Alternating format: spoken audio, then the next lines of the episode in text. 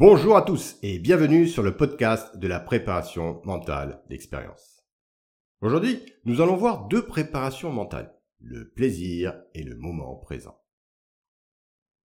Le plaisir. Le plaisir est une ressource puissante, c'est un moteur indispensable lors de la mise en place d'une dynamique de réussite. Pour avancer, rester motivé, la notion de plaisir doit toujours être présente pendant les différentes étapes d'un projet objectif. Dans la préparation mentale en entreprise, par exemple, pour pouvoir optimiser ses performances, c'est la première chose que l'on traite quand une personne ne va pas bien dans son travail. Il faut, si cela fait partie de l'un de ses problèmes, remonter son plaisir en priorité. Car sans plaisir, sans satisfaction, on ne peut trouver l'énergie nécessaire pour avancer vers un objectif dans la durée. La notion de plaisir lors de mes différentes formations et mes nombreuses missions me permettait de trouver les ressources dont j'avais besoin quand la fatigue et le manque de confiance apparaissaient. Je pouvais aborder de façon différente les nombreux défis que cette spécialité nous proposait. Pour moi, c'était peut-être aussi grâce à l'adrénaline qui en découlait. C'est en se remémorant des expériences jubilatoires d'intensité extrême que je me préparais mentalement aux actions, aux missions futures, afin d'y occulter certaines appréhensions, certaines peurs toxiques. Quand on sait le plaisir que l'on peut retirer d'un moment particulier, on se prépare différemment, on se mobilise plus facilement, en se focalisant sur l'instant présent, que nous verrons prochainement, pour ne ressentir qu'un maximum de sensations, d'émotions positives, afin de vivre pleinement l'instant à travers tous nos sens. Le stress d'une mission de l'inconnu a quelque chose de stimulant une fois que l'on s'est déjà confronté à ce type de sensation. La solidarité entre mes camarades et moi, la motivation, la connaissance de soi participe à la transformation du stress en kiff, en adrénaline, en plaisir. Comme lors d'un exercice de grappe, ce qu'on appelle la grappe, c'est un système de transport qui nous permettait d'intervenir rapidement dans des lieux difficiles d'accès pour tout engin de transport aérien. On était alors aérotransporté à l'aide d'une corde accrochée à un hélicoptère. Chacun maintenu tout au long de cette ligne de vie dans un harnais par un simple mousqueton. Nous étions alors suspendus dans le vide, un peu comme une grappe de raisin, puis nous partions pour plusieurs kilomètres dans les airs, à une centaine de mètres du sol jusqu'à notre destination finale afin d'y être déposés rapidement. Le mélange de sensations se partageait entre la peur, l'angoisse, le plaisir, le stress, car en cas de problème technique, nous n'étions que de simples colis, et la priorité était avant tout l'hélicoptère et son équipage. En gros, on coupait la corde. Autant vous dire qu'on évitait d'y penser. Par la répétition de cet exercice, cela devenait un vrai plaisir, une décharge d'adrénaline. D'ailleurs, on utilisait le souvenir de cette sensation pour gommer les appréhensions, le trop-plein de réflexions logiques et pragmatiques que l'on pouvait avoir sur les risques évidents de ce type d'entreprise. Comme un premier saut en parachute qui suscite une certaine appréhension, mais une fois effectué permet de mieux se préparer pour les suivants. Apprendre à diminuer cette appréhension pour la transformer au final en pure adrénaline transforme son stress en énergie. C'est une des clés de cette préparation mentale d'expérience. La préparation mentale post-adrénaline, c'est comme ça que je l'appelle, c'est la faculté de se remémorer avant de recommencer une expérience intense déjà connue, grâce à plusieurs sensations positives. Par exemple, un saut en parachute de nuit ou parfois, comme tout le monde, on n'a pas forcément envie, on n'est pas forcément motivé ce soir-là pour se jeter dans le vide en pleine nuit. On préférait plutôt rester tranquille devant un bon vieux film, euh, enfin bref, peinard quoi. Donc lors de ces fameuses nuits pleines de mystères, on faisait appel à notre mémoire émotionnelle, dont on parlera prochainement. Celle qui est capable de nous faire ressentir des sensations, de mobiliser notre corps et notre mental pour nous dissocier de certains ressentis toxiques, comme un manque de motivation, une certaine angoisse, car les sauts de nuit sont parfois douloureux.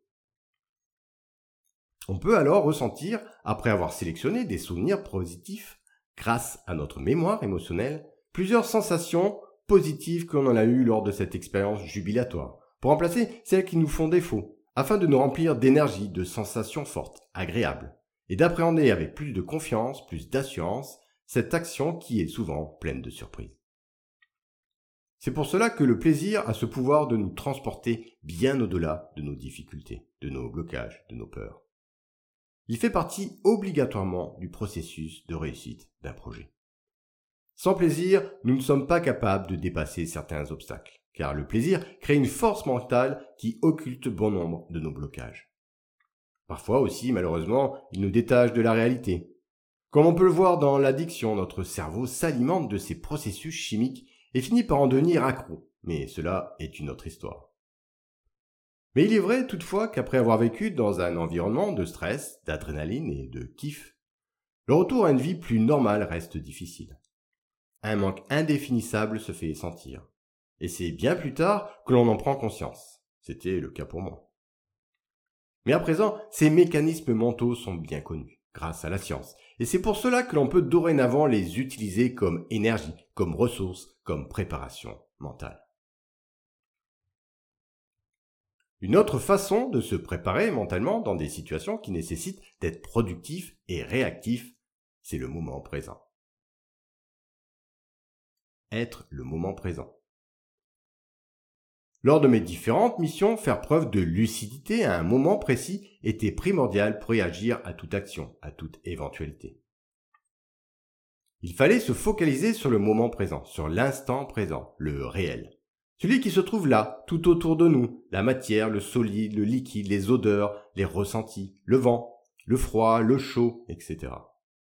Cela nous permettait d'être en symbiose avec notre environnement. C'est un peu la sensation qu'on a quand on vit plusieurs semaines sur le terrain en pleine nature. On sent les choses qui nous entourent, on prend l'habitude de se connecter systématiquement à notre environnement, à nos sens, pour se focaliser sur l'instant présent. Cela permet d'en collecter un maximum d'informations, de possibilités, de solutions. Et c'est par ces observations, dans sa globalité, que l'on se retrouve facilement dans l'instant présent par les différents entraînements qui ont développé nos sens, nous avons appris à nous préparer mentalement pour mieux nous focaliser, nous concentrer sur une action à entreprendre. Par cette préparation mentale de l'instant présent, on était capable de mettre de côté toute distraction, toute interférence pour se focaliser sur notre objectif présent. Il faut faire confiance à notre être le plus simple, à notre instinct, afin d'ouvrir nos sens, pour qu'ils s'imprègnent plus facilement de ce qui nous entoure, afin de capter les énergies naturelles qui nous traversent, pour être en symbiose avec notre environnement, afin de faire l'action être dans l'action. Comme si nous étions qu'une simple feuille blanche qu'une fois traversée par ces énergies naturelles qui nous entourent, nous aurait coloré de mille couleurs, mille odeurs, mille ressentis, enrichissant la compréhension de notre environnement, afin de nous y adapter plus facilement, plus efficacement. Dans certaines conditions difficiles, hostiles, la pleine conscience est un atout pour faire les meilleurs choix. Bien sûr, tout cela faisait partie d'une formation globale, souvent par mimétisme d'ailleurs. Et c'est bien plus tard que j'ai pris conscience de cet apprentissage, de cette préparation mentale. Nous retrouvons encore et toujours certains de nos ingrédients principaux, que nous avons développés pour construire notre force mentale, comme l'imagination, le feedback, qui nous permettent de créer et de retrouver des images, nos sens, pour bénéficier de plus d'informations de notre environnement, de plus de ressentis. Et enfin, la motivation et l'action pour développer plus d'énergie, indispensable pour concrétiser nos actions, afin d'avancer dans les meilleures conditions avec plus de confiance et de détermination. Dans ces deux préparations mentales d'expérience qui étaient le plaisir et le moment présent, on se rend compte finalement que l'on n'a rien inventé. Ces ressources, car toutes ces préparations mentales que nous voyons et que nous verrons sont bien des ressources puissantes, sont souvent des mécanismes, des sensations naturelles, que nous identifions parfois difficilement, et de ce fait n'utilisons et n'exploitons pas assez. Mais rien n'est pareil, car à présent, la force est avec nous. Voilà, ainsi se termine cet épisode de comment utiliser sa force mentale. J'espère que dorénavant, vous n'hésiterez plus pour prendre un max de plaisir dans la quête de votre objectif. Mais aussi être plus conscient du moment présent pour le vivre pleinement et complètement afin de mieux vous orienter dans vos choix, dans vos actions.